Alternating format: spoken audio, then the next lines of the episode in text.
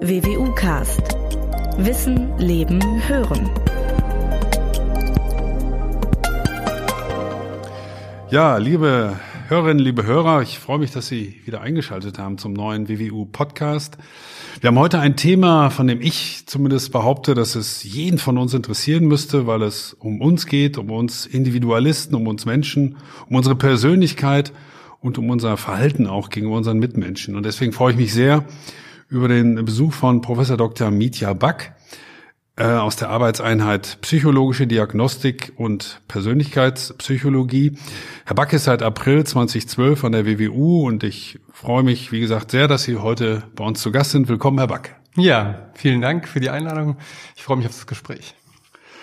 Herr Back, unsere Persönlichkeit, ähm, jeder hat eine individuelle, jeder ist ein Individuum. Was macht unsere Persönlichkeit eigentlich aus? Gibt es bestimmte Faktoren, die da hervorstechen oder ist es so individuell, dass man das gar nicht sagen kann? Ja, beides zugleich. Also auf der einen Seite ist jeder Mensch wie kein anderer und auf der anderen Seite versuchen wir natürlich irgendwie Systematiken herauszufinden, also bestimmte Bereiche an Persönlichkeitsaspekten herauszufinden, auf denen wir Menschen unterscheiden können. Und es ist erstmal ja sehr mannigfaltig. Also ich kann mal ein paar Beispiele geben. Wir unterscheiden uns darin, was wir anstreben, äh, welche Ziele wir also haben, ob wir Leistung erbringen wollen, ob wir viel mit Menschen Kontakt haben wollen, welche Strategien wir anwenden, um diese Ziele zu erreichen. Wir unterscheiden uns dann auch in unseren alltäglichen Aktionen, Interaktionen mit anderen Menschen, welche Gefühle wir typischerweise haben, die eher positiv oder negativ sind, wie wir uns verhalten, wie selber uns rausgehen, wie freundlich wir zu anderen sind, wie wir auf bestimmte Situationen auch reagieren, wie wir auf Stress reagieren beispielsweise. Und wir unterscheiden uns auch darin, wie wir ja so Outcomes von solchen Situationen dann bewerten. Also andere Personen reagieren wieder auf uns, unterscheiden uns darin, wie wir das bewerten, äh, wie wir das attribuieren, also auf was wir das zurückführen. Liegt es an uns, liegt es an anderen? Und das, das klingt zumindest danach, als ob sich das alle im Laufe unseres Lebens so entwickelt. Aber gibt es auch Faktoren, Persönlichkeitsmerkmale, die mit der Geburt schon mehr oder weniger feststehen? Gibt es so etwas? Ja, nicht absolut, aber eigentlich betrifft es sogar alle Persönlichkeitseigenschaften, dass sie zu einem bestimmten Grad auch genetisch determiniert sind. Es gibt äh, ja eine ganz, ganz lange Forschungstradition, die sich damit beschäftigt wie viel liegt jetzt an Anlage, wie viel liegt jetzt an Umwelt. Das ist eine ganz große Kontroverse, die ja auch äh, in der allgemeinen Bevölkerung ne, mit reingetragen wird. Es ist tatsächlich beides. Also ähm, was wir mittlerweile wissen, dass die meisten Eigenschaften zumindest 50 Prozent genetisch äh, mit verankert sind. Es gibt leichte Unterschiede zwischen Eigenschaften, aber das heißt natürlich auch, dass ein großer Teil natürlich auch durch Umweltbedingungen äh, mit beeinflusst ist. Weiß man das, welche jetzt zum, oder kann ich das an mir feststellen, welche an mir schon die 50 Prozent sind, die von vornherein feststehen und wo ich vielleicht noch Entwicklungspotenzial habe und bei den anderen kann ich halt nichts machen?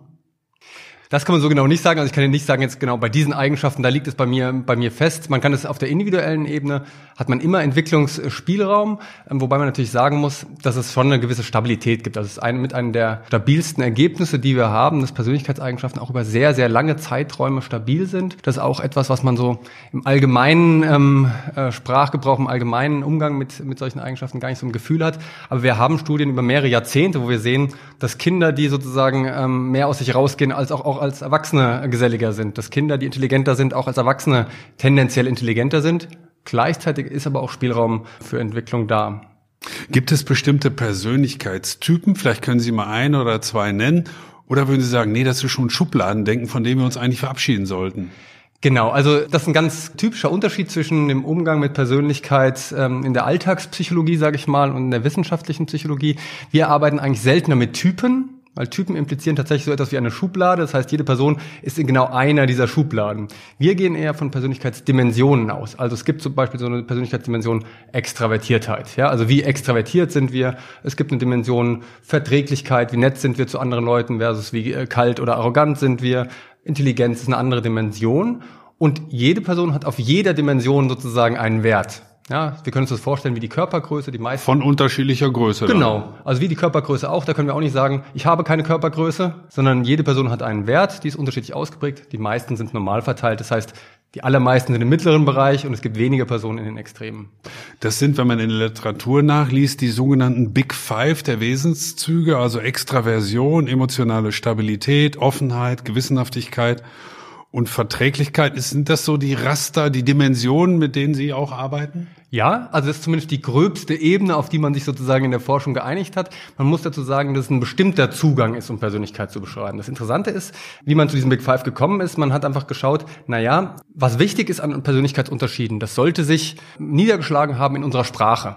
Das heißt, man ist einfach hingegangen, hat Lexika genommen in verschiedenen Kulturen und hat alle personenbeschreibenden Adjektive herausgenommen, hat die dann an Personen ausfüllen lassen und guckt empirisch, wie clustert das? Und da findet man diese fünf Bereiche. Das heißt aber nicht, dass das alles ist, was uns unterscheidet. Ja, also ich habe vorhin gesagt, es hat mit Motiven zu tun, es hat mit realen Verhaltensweisen zu tun, wie wir zeigen, mit unseren Narrativen, auch unseren Lebensgeschichten, die wir erzählen. All das sind auch Persönlichkeitseigenschaften. Big Five ist sozusagen die allergröbste Beschreibungsmöglichkeit, die wir haben. Wenn ich jetzt als Individuum feststelle, so will ich eigentlich nicht sein. Ich will eigentlich viel gewissenhafter sein. Oder ich möchte endlich mal ein bisschen verträglicher sein. Die Umwelt sagt mir immer, ich bin so unverträglich. Habe ich es wirklich in der Hand daran, etwas zu ändern? Oder muss man sagen, na ja, ein bisschen genetisch ist das halt schon disponiert. Sicher ist das nicht, dass du dann plötzlich extrovertiert bist, wenn du es bisher nicht warst. Genau, also das würde ich, das letzte würde ich auf jeden Fall unterstreichen. Das ist nicht so einfach und auch nicht so einfach, wie es häufig suggeriert wird. Ne? Es gibt eine ganze Menge an Selbsthilfeliteratur, ja, ich nenne es mal Bahnhofsliteratur, die äh, sozusagen so ein bisschen nahe liegt. Eigentlich sind wir unseres Glückes Schmied, auch was unsere Persönlichkeit angeht. Wir müssen es nur wollen und wissen, wie man das trainiert. So einfach ist es tatsächlich nicht. Unsere Persönlichkeit, man kann sich auch so vorstellen, unsere Persönlichkeit bildet sich ja unser ganzes Leben äh, aus. Es ist sehr, sehr unrealistisch davon auszugehen, wenn ich jetzt ein Seminar mache, dass ich dann eine andere Persönlichkeit habe, sondern das ist die Regelmäßigkeit im Verhalten und Erleben, die wir in unserem ganzen Leben erlernt haben und auch genetisch mitgebracht haben. Das heißt, so einfach ist es nicht. Aber es gibt Spielraum und es gibt äh, gerade momentan eine, eine starke Forschungsrichtung, die dazu geht, wie sehr können das Personen eigentlich selbst? Also mhm. Volitional Personality Change, wenn sie es wirklich anstreben, können sie das auch, auch umsetzen. Da scheint es Möglichkeiten zu geben, aber im Vergleich zu der allgemeinen Vorstellung dazu würde ich es immer ein bisschen vorsichtiger ähm, formulieren. Kommt es denn auch vor, Sie sagten gerade, das ändert sich natürlich im Laufe des Lebens. Ich entwickle mich weiter, meine Persönlichkeit verändert sich. Aber kann man wirklich von einem Extrem ins andere auch umschlagen? Ich war früher mal introvertiert, jetzt bin ich total extrovertiert. Ich war früher mal sehr gewissenhaft, jetzt bin ich total unzuverlässig. Es gibt sicherlich Spielraum dafür und es wird Individuen geben, auf jeden Fall bei denen das so äh, ist. Es ist sehr unwahrscheinlich, dass sich das in solchem extremen Ausmaß verändert. Das muss man hm. auf jeden Fall sagen. Ja. Gibt es denn bestimmte Persönlichkeitstypen, von denen Sie erfahrungsgemäß sagen würden, die haben es schon etwas schwerer als die anderen? Oder andersrum formuliert, welcher Typus gleitet etwas leichter, erfolgreicher, beschwingter durchs Leben? Also wir wissen bei ähm, vielen Eigenschaften, dass sie äh, relevante Konsequenzen für unser Leben haben, sowohl für unser, unsere psychische Gesundheit, physische Gesundheit, äh, für unseren Berufserfolg, auch für, unseren soziale, für unsere soziale Einbettung. Also beispielsweise Personen, die jetzt eine geringe emotionale Stabilität haben, das heißt, die äh, sehr stark mit negativen Gefühlen auf Stress reagieren, die auch so ein bisschen ähm, unregelmäßig sind in ihrem Verhalten, häufig nervös reagieren, die haben sicherlich äh, sozusagen tendenziell schwerer. Es gibt eine größere Wahrscheinlichkeit für psychische Störungen, die berichten stärker von auch körperlichen äh, Erkrankungen. Es gibt auch häufiger Probleme, beispielsweise in romantischen Partnerschaften, ähm, äh, äh leichtere Trennungen etc. Andersrum, Intelligenz, Gewissenhaftigkeit sind ganz, ganz starke Prädiktoren von Berufserfolg, von Bildung beispielsweise. Und diese Effekte sind durchaus stark, ähm, sind auch ähm, stärker als beispielsweise bekannte Effekte von sozioökonomischen Status äh, etc. Also es sind wirklich relevante Effekte. Man kann aber nicht sagen, diese eine Eigenschaft ist prinzipiell gut, positiv und diese Eigenschaft ist, ist schlecht. schlecht. Hm. Denn es gibt immer Trade-offs. Ja, ich kann sozusagen im Leben nie alles gleichzeitig optimieren. Wenn ich viel in die Arbeit investiere, dann kann hm. ich nicht gleichzeitig ein sehr sehr diverses Sozialleben haben. Wenn ich sehr sehr gewissenhaft bin und alles ganz ganz ordentlich mache, dann bin ich wahrscheinlich ein bisschen weniger kreativ und offen für zufällige Erfahrungen. Das heißt, ähm, das hat immer auch natürlich mit persönlichen Wertungen zu tun, welche Lebensoutcomes wichtig sind. Und dafür hat aber Persönlichkeit durchaus einen Einfluss. Jetzt haben Sie sich in Ihrer Forschung, ich will jetzt auf einen bestimmten Persönlichkeitstypus hinaus, nämlich auf den Narzissten. Sie haben sich in Ihrer Forschung sehr stark mit diesem Typus beschäftigt. Mögen Sie Narzissten? ich, ich finde äh, Sie sehr interessant und ich finde das Konstrukt sehr interessant. Es ist vor allen Dingen deswegen interessant, weil es so ein äh, schillernder Begriff ist. Ja, das ist ja ein Begriff, der, der äh, in aller Munde ist. Ja, wir bezeichnen Politiker als Narzissten, unsere Ex-Partner, äh, andere Personen, die wir kennen, aber auch die Zeit, in der wir leben oder die neue Generation ist plötzlich narzisstisch. Gleichzeitig ist es eine Persönlichkeitsstörung, die narzisstische Persönlichkeitsstörung und, und damit beschäftige ich mich vor allen Dingen, Persönlichkeitseigenschaft einfach wieder, in der sich wieder Personen unterscheiden. Und die ist sehr, sehr, erstmal sehr, sehr schwammig definiert, hat aber ganz spannende Konsequenzen. Das finde ich sehr, sehr äh, spannend. Aber es ist tatsächlich so, wie Sie es gerade schon geschildert haben, tendenziell schwingt da immer was Negatives mit. Ja. Es ist immer negativ konnotiert. Ja. Frage, ist das zu Recht so? Nein. Also da muss man auch wieder differenzieren. Spannend ist sicherlich, wenn man Personen fragt, wie findest du Narzissten? Ja, wie würdest du das bewerten? Wenn wir auf jeden Fall einen ganz klaren Konsensus finden, dass das eher negativ bewertet wird. Gleichzeitig sehen wir aber, äh, wenn wir Personen de facto Narzissten begegnen, gerade bei ersten Begegnungen in Kontexten, denen es auch so ein bisschen um äh, darum geht, sich selbst darzustellen, das Eis zu brechen, dass da Narzissten gar nicht so schlecht wegkommen, sondern eher sogar positiver bewertet werden. Also wir finden, dass sie tatsächlich in ersten Begegnungen häufig mehr gemocht werden, dass sie eher als Führungskräfte gewählt werden, dass sie beim Dating erfolgreicher sind bei den Sozialpartnern. Das heißt, ganz so negativ nur scheint das nicht zu sein. Ähm, was wir häufig sehen, dass das sich so im Verlauf der Zeit ein bisschen umdreht. Das heißt, dass es in jetzt schon bestehenden Freundschaften nicht mehr so eine positive Qualität gibt mit äh, Narzissten, dass es eher zu Konflikten in romantischen Beziehungen kommt, dass es auch im Arbeitsplatz Probleme gibt etc. Jetzt sagten Sie gerade schon, auch der eine oder andere benutzt das möglicherweise schon als so eine Art Schimpfwort. Ja. Ähm, aber lässt sich Narzissmus denn wirklich aus Ihrer Sicht nachweisen? Können Sie sagen, so, das ist definitiv narzisstische Veranlagung? Ja, Kann man das so klar definieren und sagen, Jetzt beginnt es? Genau, es gibt sicherlich sehr, sehr, da es so ein sehr, sehr unterschiedlich verwendetes Konstrukt ist, sehr, sehr unterschiedliche Zugänge, aber wir können das wie bei allen Persönlichkeitseigenschaften schon äh, definieren, dass wir sagen, es Unterschiede in der äh, Neigung, Grandiositätsgefühle zu haben, also sich ganz besonders zu finden und sich über andere zu, zu stellen und das Gefühl haben, dass man was Besseres verdient hat. Das ist eine ganz kurze Definition davon. Die Frage ist natürlich, wie messen wir das? Äh, das können wir bei allen Persönlichkeitseigenschaften uns stellen, wie wir da den Zugang finden. Äh, eine Möglichkeit ist, dass wir Fragebogen austeilen, die Personen also selbst berichten über ihre mehr oder weniger narzisstischen Tendenzen. Da fragt man natürlich nicht, wie narzisstisch bist du, sondern ich bin eine besondere Person, würde man dann fragen und dann eben Ausprägung auf so einer Frage bekommen. Wir können Personen auch beobachten, können schauen, wenn sie in einer Selbstvorstellungssituation sind, wie sehr stellen sie sich selbst dar. Wir können Personen, was eine schöne Situation ist für Narzissten, kritisieren und schauen, wie reaktiv sind sie darauf, weil das so eine Idee ist. Sobald Kritik reinkommt, dann wird es plötzlich nicht mehr charmant, nicht mehr nur selbstbewusst, sondern auch tatsächlich. Dann aggressiv. schlagen sie zurück. Genau, dann schlagen sie zurück, ja, dann äh, wird es auch aggressiv und dann werden andere runtergemacht. Und das ist, glaube ich, auch so der Knackpunkt, wo sozusagen das Positive von Narzissmus am Anfang umkippt in etwas Negativeres und es gibt einfach über die Zeit in sozialen Kontexten immer mehr so Situationen, wo es potenziell zu Konflikten, zu Widerworten etc. kommen kann. Am Anfang, wenn wir uns gerade kennenlernen, dann werden wir selten über so intime Dinge reden oder uns gegenseitig kritisieren. Im Verlauf der Zeit wird es wichtig, dass man zuhört an anderen Personen, dass man mit Kritik äh, sinnvoll umgehen kann. Und da haben äh, Narzissten eher weniger Interesse dran. Ist Narzissmus angeboren oder erwirbt man das im Laufe seines Lebens? Oder wie viel ist vielleicht schon angeboren? Also auch das ist wie bei anderen Persönlichkeitseigenschaften, dass es eine klare genetische Komponente gibt. Die ist bei Narzissmus sogar eher ein bisschen stärker. Also was wir bisher wissen zur Genetik von Narzissmus, dass es wirklich ein, ein, ein äh, substanzieller Anteil ist, der genetisch verankert ist. Wir finden auch eine relativ hohe Stabilität über die Zeit. Also Personen, die sehr stark narzisstisch sind, sind das auch zu späteren Zeitpunkten wahrscheinlich. Zur Entwicklung von Narzissmus, was jetzt Umweltfaktoren angeht, wissen wir noch relativ wenig. Es gibt so ganz klassische alte äh, psychoanalytische Ideen dazu, wie äh, der Erziehungsstil damit reinspielt. Es gibt einmal so die äh, kompensatorische Idee, dass sozusagen Narzissten eigentlich vernachlässigt sind ein, ein niedriges Selbstwertgefühl haben und das überspielen, kompensieren über so eine selbstdarstellende Art und, und dann Weise. schlägt ins Gegenteil um. Genau. Es gibt aber auch die umgekehrte These, dass es eigentlich übermäßiges Lob der Eltern ist. Und das wird dann einfach konditioniert, ganz normale Lerngesetze. Narzissten eignen sich das an. Wenn ich offensichtlich so eine besondere Person bin, dann bin ich das auch und zeige das auch anderen. Die Evidenz, die wir haben, spricht eher für das Letztere. Also es gibt ein paar längsschnittliche Studien, die so Kindesalter anfangen, die zeigen eher das Letztere, aber da ist sicherlich noch nicht das letzte Wort gesprochen. Und es kommt auch nicht immer nur auf die Eltern an. Das trifft auch alle Persönlichkeitseigenschaften. Wir haben so einen starken Fokus, wenn wir an die Entwicklung von Persönlichkeit denken, dass wir denken, okay, das hat irgendwie was mit den Eltern, mit dem Erziehungsstil zu tun das, was wir aus der Verhaltensgenetik wissen, dass es eher sogenannte nicht geteilte Umwelten sind, die hier vielleicht sogar wichtiger sind. Das heißt Aspekte, die Geschwister gar nicht teilen. Also die Peer-Gruppe beispielsweise oder auch später im Alter. Ähm, also Freunde, Schule oder genau, sowas Freunde, spielt auch Schule, eine Rolle. Berufliche Laufbahn ist ja auch so, dass diese Entwicklung nicht aufhört. Ja, es gibt auch die Idee, dass Personen jetzt in diesem Fall beispielsweise narzisstischer werden, wenn sie in bestimmte Berufe reinkommen, ne? wenn sie Erfolg äh, haben.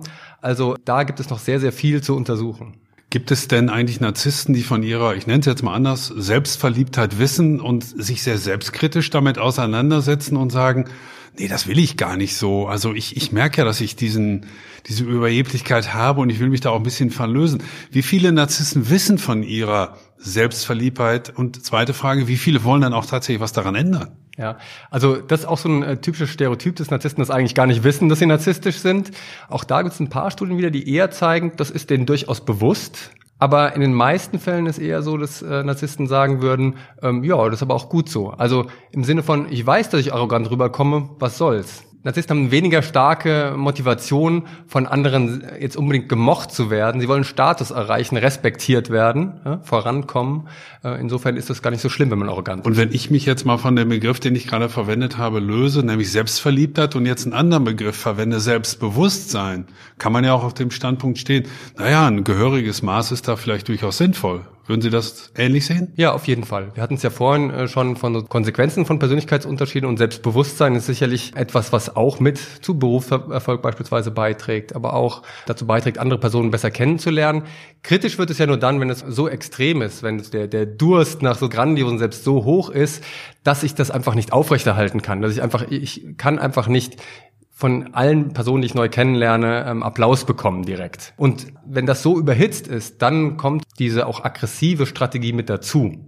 Ab wann wird denn Selbstverliebtheit, Schrägstrich Selbstbewusstsein für die Umwelt, für die Mitmenschen störend? Und wann wird es zu Narzissmus übergehen? Gibt es da so eine, so eine Grenze, wo Sie sagen, so jetzt schreitest du gerade über von Selbstverliebtheit in extremen Narzissmus. Schau mal auf dich, das ist vielleicht störend für deine Mitmenschen. Gibt es so etwas? Kann man so etwas fixieren und definieren? Ja, nicht so einfach. Das ist sicherlich ein fließender, fließender Übergang, aber ähm, man kann es wahrscheinlich erkennen, wenn man sozusagen im Zeitverlauf schaut, wie sozusagen persistent Personen diese Strategie ein, äh, einsetzen. Also wenn sie die ganze Zeit sich selbst darstellen, auch wenn das gar nicht mehr notwendig ist, weil man sich schon kennengelernt hat und eigentlich über sinnvolle Dinge reden möchte, wenn es trotzdem immer wieder angeführt wird, diese Selbstdarstellung, dann ist es etwas, was tatsächlich auch den Sozialpartner nervt. Ja, also da ist die Bewertung der Verhaltensweisen, die Personen zeigen, plötzlich eine andere. Und das zeigt auch nochmal, dass äh, diese Effekte von Narzissmus äh, eben nicht nur von Narzissten selbst getrieben werden, sondern auch von den Sozialpartnern von Narzissten. Also Narzissten würden sich ja nie so verhalten, wenn das nicht auch in irgendeiner Weise sozial anerkannt wird, zu Beginn zumindest. Und die gleichen Sozialpartner finden zum Teil das gleiche Verhalten mit der Zeit einfach nicht mehr so gut. Jetzt haben Sie schon gesagt, dass Narzissmus sicherlich auch das Positive hat. Das sind tendenziell Leute, die im Beruf eher vorankommen, die erfolgreich sind. Lässt das den Umkehrschluss zu, dass Narzissmus im Alter nachlässt, weil man es dann nicht mehr nötig hat? Also wir finden äh, klare Alterseffekte. Das heißt, dass ähm, Personen so im äh, Jugendalter, jungen Erwachsenenalter narzisstischer sind als im höheren äh, Erwachsenenalter. Und das hat sicherlich damit zu tun, dass äh, mit dem Alter die Prioritäten ein bisschen anders sind. Es gibt so Theorien, äh, sozioemotionale Selektivitätstheorie äh, zum Beispiel, nach der Personen im jungen Erwachsenenalter investieren ins Vorankommen, ja, also Ressourcen akquirieren, Ressourcen bekommen, soziale Ressourcen, andere Ressourcen und im Alter eher fokussieren auf das, was sie haben, auf wenige enge Beziehungen auch und das würde, passt sehr gut zu dem, was wir im äh, Narzissmus beobachten. Es ist das Alter, es ist nicht die Generation. Und dann gibt's ja vielleicht, um die, die, die Gegengruppe vielleicht mal zu skizzieren, dann gibt es die, ich nenne sie jetzt mal so die Demütigen, die sich immer hinten anstellen, die nicht auffallen wollen, die Fehler zugeben und so weiter. Haben diese Typen es in diesen Zeiten der Individualisierung und auch des, des Egoismus, so, so wird ja häufig unser Zeitalter beschrieben, besonders schwer, vor allem gegenüber den Narzissten? Ja, mit dieser, mit diesem äh, Zeitalter des Egoismus und des Narzissmus wäre ich so ein bisschen vorsichtig. Wir beobachten, dass jede Generation über die nächste Jüngere sagt, über viele Jahrhunderte.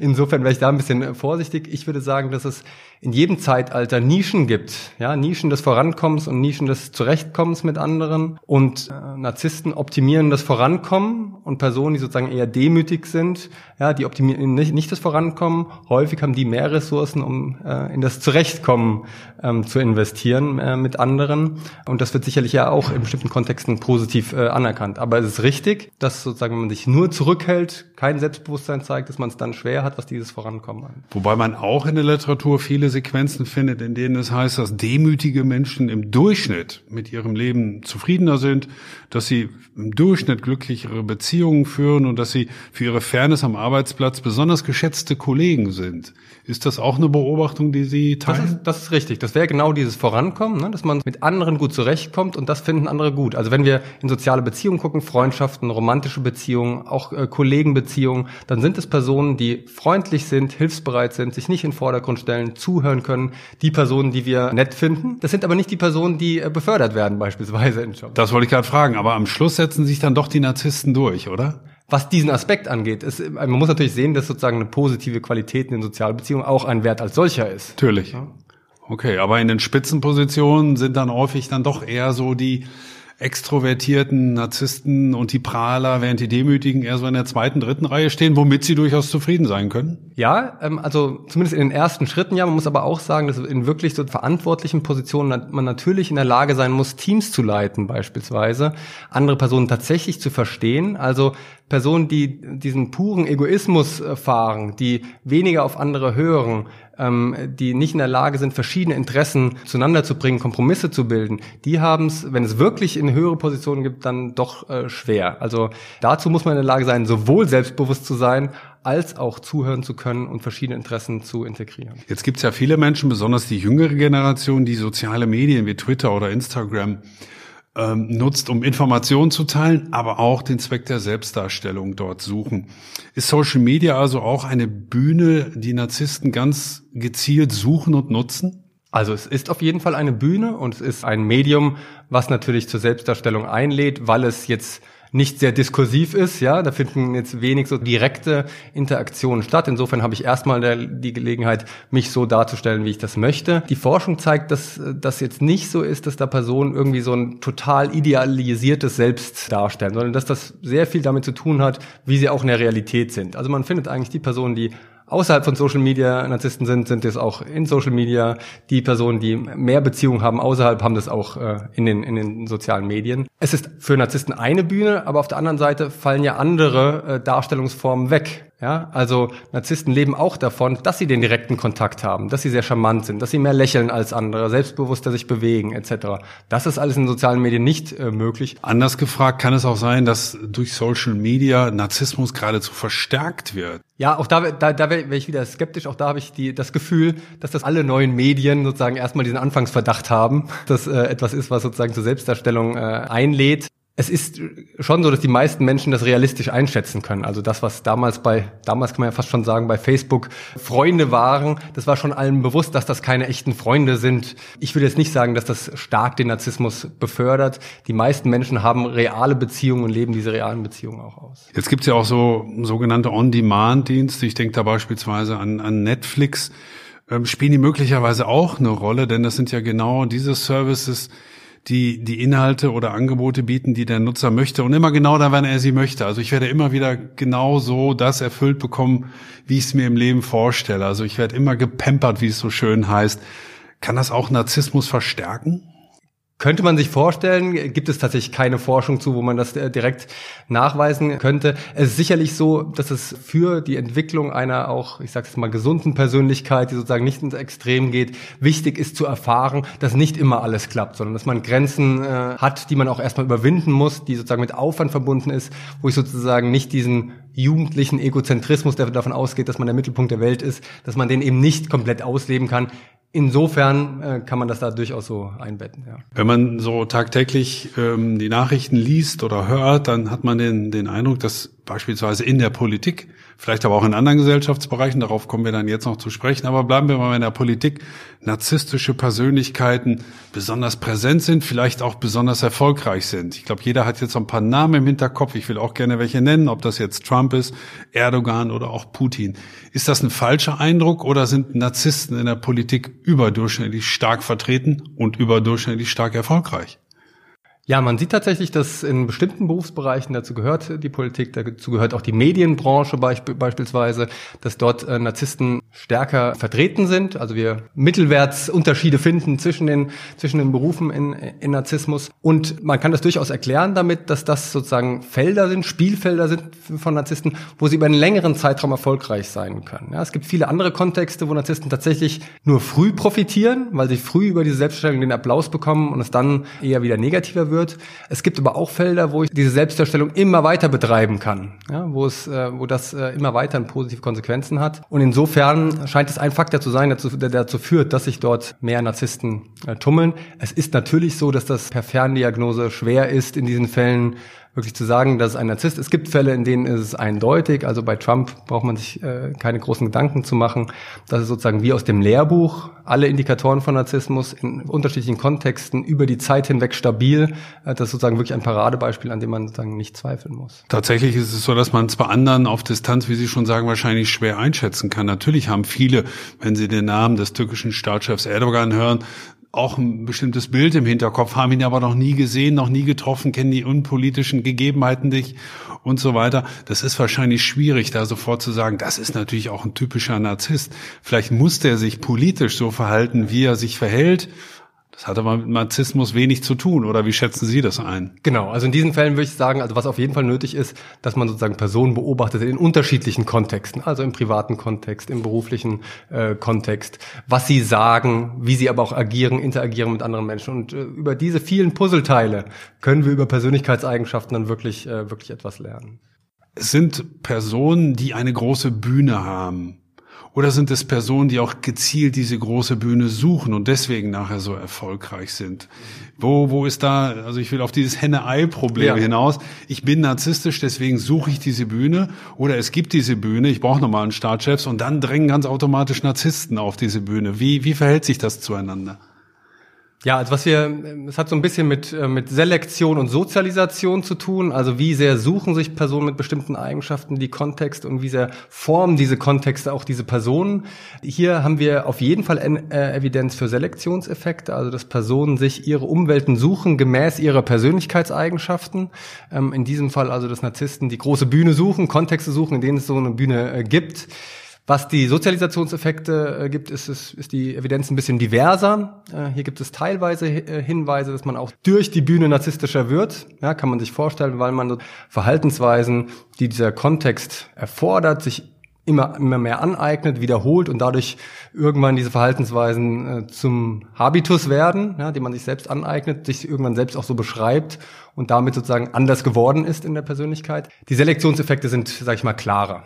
Sie sprachen schon die Medienbranche an, da gibt es das offensichtlich auch. Können Sie da Beispiele nennen? Wie, wie, wie zeigt sich das? An, an welche Beispiele denken Sie in dem Zusammenhang? Na, es gibt so Studien insbesondere zu, sage ich, sag ich mal, zu Celebrities. Also das ist natürlich das Paradebeispiel, weil äh, die davon leben, dass sie jetzt die, die Bühne, Bühne haben und das auch äh, eigentlich immer nur wiederholt wird, sozusagen, diese, diese Selbstdarstellung. Stimmt es denn, dass Personen, die narzisstische Züge, ich würde es mal etwas vorsichtiger formulieren haben, in der Politik tatsächlich besonders erfolgreich sind oder deckt sich das nicht durch Ihre Forschung oder Beobachtung? Das hat sicherlich auch mit dem jeweiligen ähm, gesellschaftlichen Kontext zu tun. Also wenn wir jetzt mal wieder Trump als Beispiel nehmen, es hätte Kontexte gegeben, in denen es wahrscheinlich nicht so erfolgreich wäre. Ob das jetzt erfolgreich ist, kann man ja auch so oder so bewerten. Es ist erfolgreich im Sinne von, dass er äh, gewählt wurde und trotz der vielen Eskapaden die Chancen immer noch nicht schlecht sind, dass er wieder gewählt wird. Was die Outcomes jetzt der Politik angeht, ist wieder etwas anderes. An diesem Beispiel kann man vielleicht sehen, dass es bestimmte Kontexte gibt, in denen das zu Erfolg führen kann, narzisstisch zu sein, äh, indem man beispielsweise Intergruppenkonflikt hervorhebt, ja, also beispielsweise zwischen den abgehobenen äh, Eliten und den Abgehängten oder Konflikte zwischen äh, Mexikanern und äh, Amerikanern oder zwischen Chinesen und Amerikanern. Das heißt, äh, diese äh, Konflikte hervorzuheben und damit auch Bedürfnisse, Ventile der Bevölkerung zu befriedigen was zur Persönlichkeit passt, wo, weil man diese sozusagen antagonistische Komponente andere runtermachen damit ähm, bedienen kann. Ja, andere runtermachen, das ist ein gutes Stichwort. Vielleicht sind das auch Persönlichkeiten, aber sagen Sie es mir ruhig, Narzissten, die auf Freundschaften beispielsweise nicht so viel Wert legen. Ähm, geht's auch ohne Freundschaften im Leben ganz gut? Im Mittel nein. Also es ist richtig, dass, äh, dass äh, Narzissten äh, einen weniger starken ähm, Fokus haben auf enge Beziehungen, mehr auf viele und aufs Vorankommen. Generell ist so, dass Freundschaften ein sehr wesentlicher Teil des Lebens sind. Also es gibt viele Studien, die zeigen, dass mit Freundschaften eine höhere Lebenszufriedenheit einhergeht, auch eine höhere psychische und physische Gesundheit. Wir haben einfach das grundlegende Bedürfnis, zu anderen Menschen zu gehören. Dies, wenn dieses grundlegende Bedürfnis fehlt, dann äh, geht es uns schlechter. Wir sehen es beispielsweise auch bei sowas wie, wie Selbstwert, also wie positiv wir generell zu uns selbst eingestellt sind.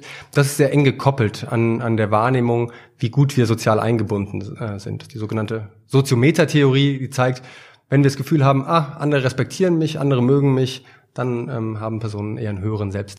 Kommt es da auch unter Umständen, wir reden immer über Durchschnittswerte wahrscheinlich, auch auf die Menge an, dass also einer besonders zufrieden ist, wenn er ganz viele Freunde hat, wenn einer, der nur zwei zu seinen engeren Freunden zählt, tendenziell eher so ein bisschen schlechter drauf ist? Ja, also spielt die Menge eine Rolle? Also es, die Menge spielt auch eine Rolle, aber die Qualität ist hier tatsächlich noch, noch entscheidender. Also was diese soziale Einbettung angeht, kommt es nicht darauf an, dass ich irgendwie 100 Personen flüchtig kenne, sondern es sind eher so äh, engere Beziehungen, wo ich tatsächlich äh, sozusagen die Rückmeldung bekomme und dadurch auch das Gefühl entwickle, dass ich geachtet werde, dass ich anerkannt werde von anderen. Ne? Es kann natürlich sein, dass wenn Personen sehr stark auf Status achten, dass sie stärker auf diese Art der Wahrnehmung fokussieren. Auch, ne? Also sich ganz gezielt Leute mit Status auch suchen unter Umständen als Freunde oder sie als Freunde bezeichnen wollen? Ja, das gibt's auch, dass man sozusagen sagt, eigentlich sind das nur Personen, die satisfaktionsfähig äh, sind für mich, ne, die auf einer auf einer Ebene sozusagen sind. Das finden wir auch, ja. Können also Freundschaften auch Statussymbole sein? In gewisser Weise ja, wo, wobei man dann natürlich ja, diskutieren kann, ob das wirklich Freundschaften, Freundschaften sind, die ja eher auf, äh, auf einer Ebene der emotionalen, instrumentellen Unterstützung basieren und die weniger so eine reine Funktion darstellen. Kann es sein, dass Menschen, die vielleicht in ihrem Sozialverhalten eher introvertiert sind, ungern auf Leute zugehen, dadurch auch per se vielleicht ein paar Freunde weniger haben, dass sie das über die sozialen Medienfreunde so ein bisschen ausgleichen können? Ist sowas vorstellbar, dass man ein Defizit in einem anderen Medium, Social Media, zumindest in Teilen kompensieren kann? Oder würden Sie sagen, nein, das ist und bleibt oberflächlich, was ich da an Freunden habe, das kann das nicht ersetzen, was ich im realen Leben an Freunden habe? Es kommt ein bisschen auf die sozialen Medien, äh, Medien an. Grundsätzlich ist so, ähm, dass introvertierte Personen, es gibt diese Kompensationshypothese auch da, also das es ist aber so, dass introvertierte Personen jetzt nicht mehr Freunde haben als andere in so, sozialen Medien. Ja, sondern da ist es tatsächlich eher so, rich get richer, also Extrovertierte haben mehr Freunde offline wie auch, äh, wie auch online. Es gibt natürlich die Möglichkeit, das zu kompensieren, aber dann braucht man wirklich soziale Medien, die auch einen direkten, intimeren Austausch ermöglichen. Es ist aber auch einfach so, dass Personen unterschiedliche Bedürfnisse haben. Ja, also es ist nicht so, dass Introvertierte zwangsläufig unzufrieden damit sind, wenn sie weniger Freunde haben, sondern es, sie sind auch, haben auch weniger starkes Interesse daran, jetzt mit vielen Menschen äh, sich zu umgeben, sondern reichen eben auch weniger enge Beziehungen. Es kann also durchaus sein, dass einer, der nur einen, aber dafür sehr, sehr guten Freund hat, in seinem Leben möglicherweise glücklich ist als ein anderer, der zwar zwölf gute Freunde hat, aber wo das vielleicht ein bisschen oberflächlicher bleibt? Ja, selbstverständlich. Ja. Das kann schon sein. Was zeichnet für Sie denn eine gute Freundschaft aus? Was haben Sie da aus Ihren Studien gelernt? Wie bewerten Menschen gute Freundschaften, enge Freundschaften? Was sind da entscheidende Faktoren? Na, entscheidend ist sicher, dass es äh, eine gemeinsame Basis äh, gibt. Und diese gemeinsame Basis kann man unterschiedlich definieren. Häufig ist es auch so, dass einfach über die Zeit eine gemeinsame Geschichte geschrieben wird. Das heißt, dass man seine persönliche Geschichte in irgendeiner Weise verbindet mit dieser anderen Person und diese Freundschaftsgeschichte verwoben wird mit der eigenen Geschichte. Und dann ist etwas, was tatsächlich langfristiger wirkt und auch langfristiger fortgesetzt wird, auch etwas, was dann fortgesetzt werden kann, auch wenn es gar nicht mehr so einen engen Kontakt gibt oder zumindest nicht mehr so einen regelmäßigen Kontakt gibt, weil es einfach diese Geschichte so eng verwoben äh, ist.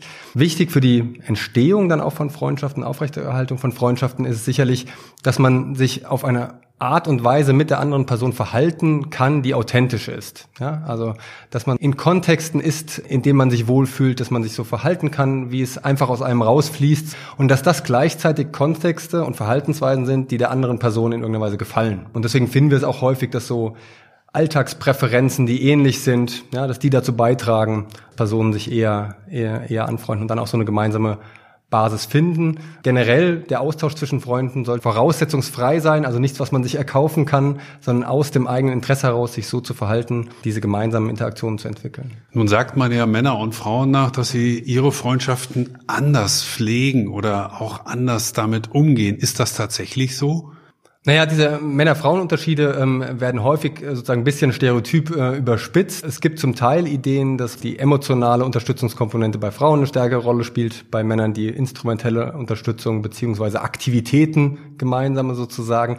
Ja, da gibt es sozusagen leichte Unterschiede. Es ist aber sicherlich so, dass die Unterschiede innerhalb der Geschlechter deutlich größer sind als zwischen den Geschlechtern. Ja, also es wäre so Zerrbild, wenn man sozusagen Freundschaften bei Männern und Frauen jetzt so charakterisiert, weil es gibt ganz, ganz viele Männer, die stärker sich gegenseitig emotional unterstützen, als bei bestimmten äh, Frauenfreundschaften der Fall ist und andersrum. Also insofern kommt es da eher tatsächlich wieder auf die Persönlichkeit innerhalb der Geschlechter an. Ja, meine sehr verehrten Damen und Herren, wir haben heute viel gelernt, viel gehört über unsere Persönlichkeit, über Narzissten, über demütigere und möglicherweise aber trotzdem erfolgreichere Menschen, über Politiker, die dazu neigen, aber auch über Medienschaffende, die dazu neigen, etwas narzisstischer zu sein und vor allem, was es ausmacht, gute Freunde zu haben und wie wichtig das ist. All das haben wir erfahren von Professor Dr. Mitya Back aus der Arbeitseinheit Psychologische Diagnostik und Persönlichkeitspsychologie dem ich hiermit nochmal sehr herzlich für seinen Besuch danke. Ja, vielen Dank für das Gespräch. Dankeschön.